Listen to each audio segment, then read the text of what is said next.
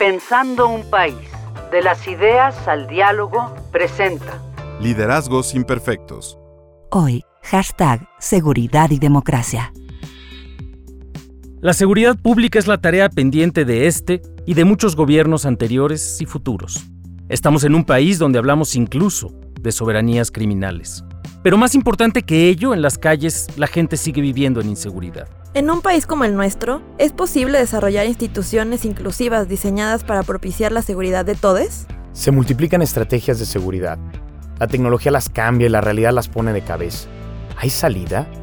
¿Y funciona para todos o nomás para los llamados ciudadanos? Las respuestas a nuestros problemas de seguridad no son obvias. Sí, falta personal y capacitación adecuadas, pero no hay una fórmula única que funcione en todas nuestras realidades. Quédate con nosotros en Liderazgos Imperfectos. Un podcast que mira la actualidad desde la perspectiva de una generación que se ha dado a la tarea de construir espacios de convivencia más justos, enriquecedores y productivos, aunque no sean perfectos. Soy Alejandro Poiré. Hace algunos años fui secretario de Gobernación y ahora soy profesor y decano en la Escuela de Gobierno del TEC de Monterrey. Quienes nacimos después de los 70 creemos con firmeza en la igualdad de todas las personas.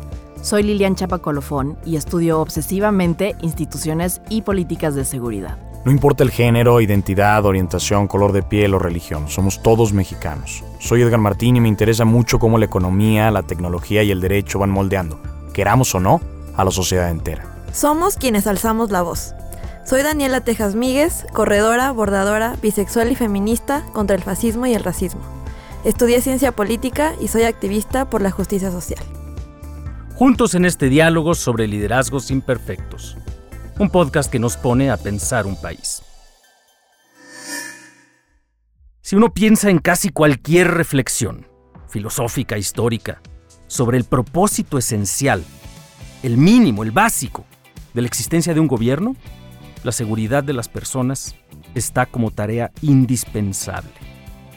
Este podcast no es una reflexión de filosofía política, pero creo que no podemos abordar lo público sin reconocer el enigma de un país como muchos otros en América Latina, o de hecho, como ocurre para la población de color en los Estados Unidos, para quienes el Estado no solamente no los protege, sino que primordialmente es fuente de corrupción o de violencia o de indolencia absoluta ante la impunidad del crimen. No podemos eludir la discusión de seguridad, Liliana. Y estos problemas, Alejandro, son, hace más de una década, una de las mayores preocupaciones de la población mexicana. Es cierto que nuestro país nunca ha sido un oasis de paz, pero parece que entramos en una espiral de violencia de la que ni gobiernos de derecha, de centro ni de izquierda parecen saber cómo salir.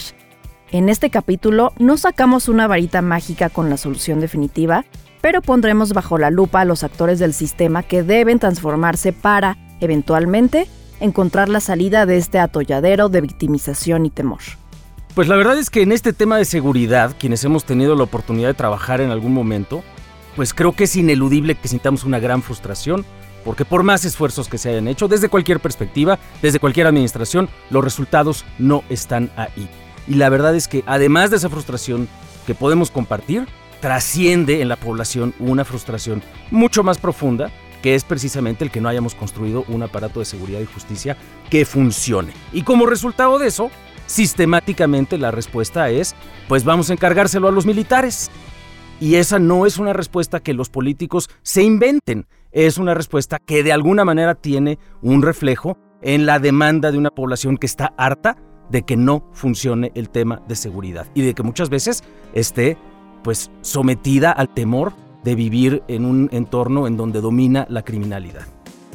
Así es, Alejandro. Desde hace muchos años, muchos años antes de que Felipe Calderón eh, empezara esta guerra contra el narcotráfico, el gobierno mexicano recurre al ejército como una especie de muleta, como una especie de bastón ante la falta de instituciones de seguridad pública, es decir, de policías eh, en todos los niveles municipal, estatal y federal suficientes. Y el problema es que esa falta de personal y esa falta de capacidades para proveer un servicio de seguridad pública de calidad en todo el país no se ha resarcido y Por lo tanto, hoy en día mantenemos esa necesidad, esa dependencia del ejército en muchos lugares del país. No podemos decir que todo el país, pero sí en, en, muy buena parte. Y eso no solamente está en los gobiernos estatales y en el, o sea, hasta las presidencias municipales dicen, bueno, tengo que ir a buscar al general de la zona para que me ayude con el tema de seguridad. O sea, es sistemático. Y creo que paralelamente hay una conversación sobre qué rol, qué acciones, qué actividades tendrían que hacer los militares y la policía y si realmente son necesarios. Eh, y esa conversación pues tiene como base esto que comentas Alejandro, de que estamos viendo que aumenta la militarización, que aumenta la policía, que está la Guardia Nacional y de todas maneras no estamos viendo una mejora en la seguridad. Y, creo que también está enraizado en esta desconfianza que sentimos la mayoría de la población respecto a, estos agentes estatales y estas instituciones. Y, lo de fondo eh, que veo es si se pueden transformar instituciones, estas instituciones que son inherentemente racistas, inherentemente machistas, inherentemente clasistas y que, que son violentas y que no están mostrando resultados por más que, que se les invierte, por más que se les aumentan los presupuestos, por más que, que aumentan las personas que están ahí dentro. O sea, lo que nos estás diciendo es, no solamente no queremos más militares en un montón de tareas construir aeropuertos, etcétera, no solamente no los queremos metidos en la seguridad, sino que hay una pregunta incluso de si tiene sentido invertirle a estas instituciones, eh, incluso para su función de seguridad. Claro, porque creo que tenemos que entender que estamos en ese contexto en donde los presupuestos están aumentando para los militares, para las policías, y no estamos viendo resultados de una mejora de seguridad pública para, muchísimas personas. Yo creo que la mayoría de la población. Entonces también es la pregunta de si se pueden transformar esas instituciones, pero también para qué sirven esas instituciones y para quiénes sirven esas instituciones. Exacto, entonces de alguna manera lo que esto nos muestra es que vivimos una especie de discusión con dos polos, porque por un lado hay una gran demanda de militarización, o incluso de pues, eh, incrementar eh, los presupuestos en seguridad. Y pues bueno, si le preguntamos a la opinión pública, ahí es donde están las tendencias a favor de la pena de muerte, a favor del punitivismo, de mételos a la cárcel y después averiguas, por eso los retrocesos, por ejemplo, en materia de, de prisión preventiva, etc. Y por otro lado hay un polo de discusión que dice, híjole, eso no tiene remedio, tenemos que replantear las cosas desde el principio. Y tú hacías un punto ahorita, Daniela, respecto a la falta de confianza que existe en estas estructuras. Sí, yo, yo creo que muy, muy, muy, muy poca confianza se tiene respecto a la policía y respecto a los militares. Creo que los militares sí tienen una mejor eh, percepción de confianza, pero la policía específicamente, eh, yo creo que yo no le pediría ni direcciones para, para saber a dónde ir. O sea, es, es una desconfianza absoluta y las personas que hemos pasado por procesos de denuncia, que hemos asistido a ministerios públicos, ¿no? O sea, que hemos estado no solamente en contacto con, con la policía, sino con otros agentes estatales, nos damos cuenta de que hay una, pues, esa desconfianza está muy bien fundada y de que es una estructura corrupta y por otro lado, también creo que otra vez, paralelamente hay una conversación sobre que esta población está, o sea, me refiero a los policías, por ejemplo, son personas que tienen trabajos muy precarios, eh, en donde, ¿no? Como están estas dos cosas, desconfianza de, de las personas, o sea, no es bien visto ser policía en México, pero al mismo tiempo sus trabajos no son bien pagados, no tienen condiciones laborales, no tienen buenas prestaciones. Entonces, es, es una conversación que creo que tenemos que tener porque se tiene que hablar de esos, de esos dos, eh, pues... Es una realidad, por un lado, estructural de falta de confianza de que los policías no funcionan y por otro lado, de que pues es que a ver a quién se le antoja ser policía en este país, ¿no? Sí, y creo que nadie podría estar en desacuerdo con lo que señala Daniel en términos de la desconfianza que hay en la policía. Los números son muy claros, siete de cada diez personas en México desconfía de la policía y sin embargo, esta es una discusión bien compleja, porque en efecto, a las personas que integran las instituciones de seguridad pública perpetran actos de discriminación y de violencia, y, pero a la vez ellos también son víctimas, o sea, hablamos de este, de este personaje hipercomplejo que es víctima y victimario al mismo tiempo. Eh, es, es víctima de también del Estado y de una estructura hiper machista, como lo señalaba Daniela, de la que también ellos tienen que, formar parte y además también, por ejemplo, ser mujer en la policía es eh, necesariamente o significa ser víctima de acoso sexual por parte de, tus mandos. Eh, si eres hombre, también eres víctima de racismo y de clasismo por parte de la sociedad.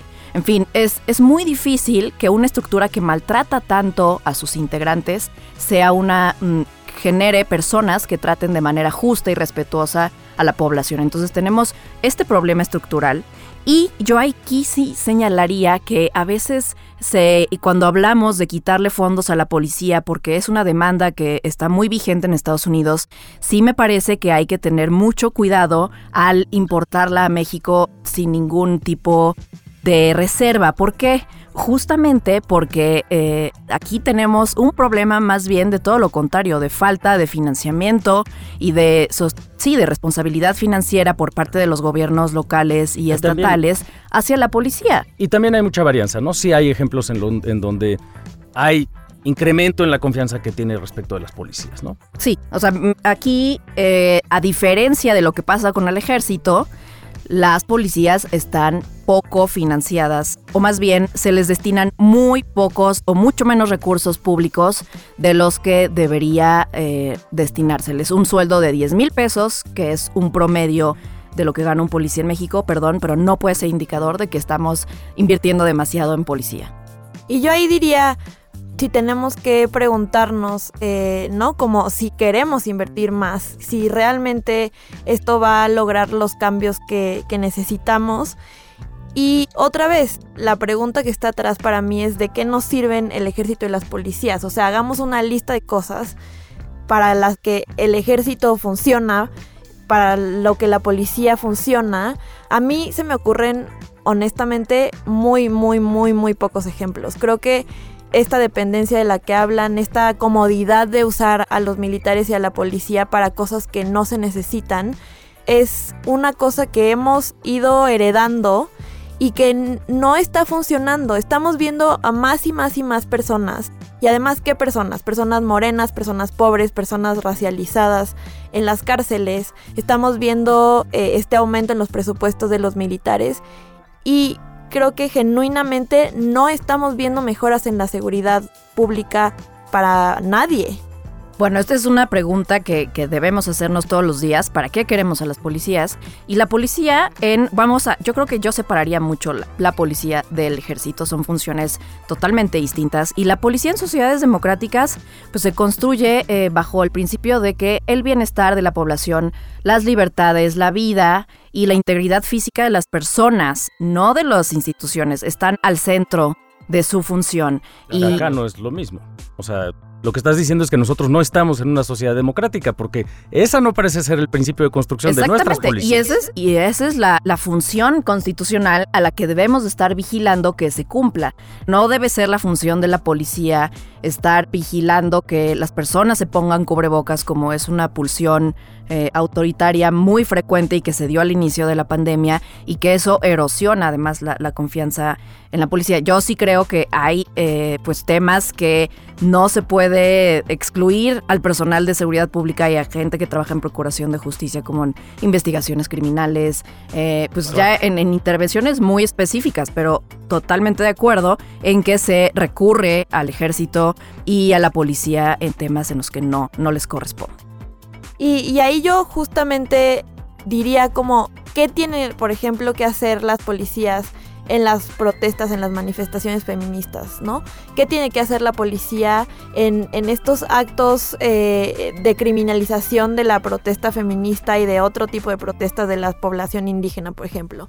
O sea, creo que sí nos tenemos que sentar a tener una conversación de qué actividades, así como muy fríamente puede hacer la policía y que no, pero creo que no estamos teniendo esa conversación. El impulso más rápido, más vistoso, más bien pagado electoralmente es sacar a la policía o a los militares a hacer cualquier cosa, porque eso es creo que lo más fácil y además lo menos creativo que hacer. Entonces creo que esta conversación en donde nos tenemos que sentar a ver qué tienen que hacer, cómo lo tienen que hacer, cómo mejorar, es una conversación que no se está teniendo ni a nivel local, ni a, ni a nivel federal, ni a nivel estatal.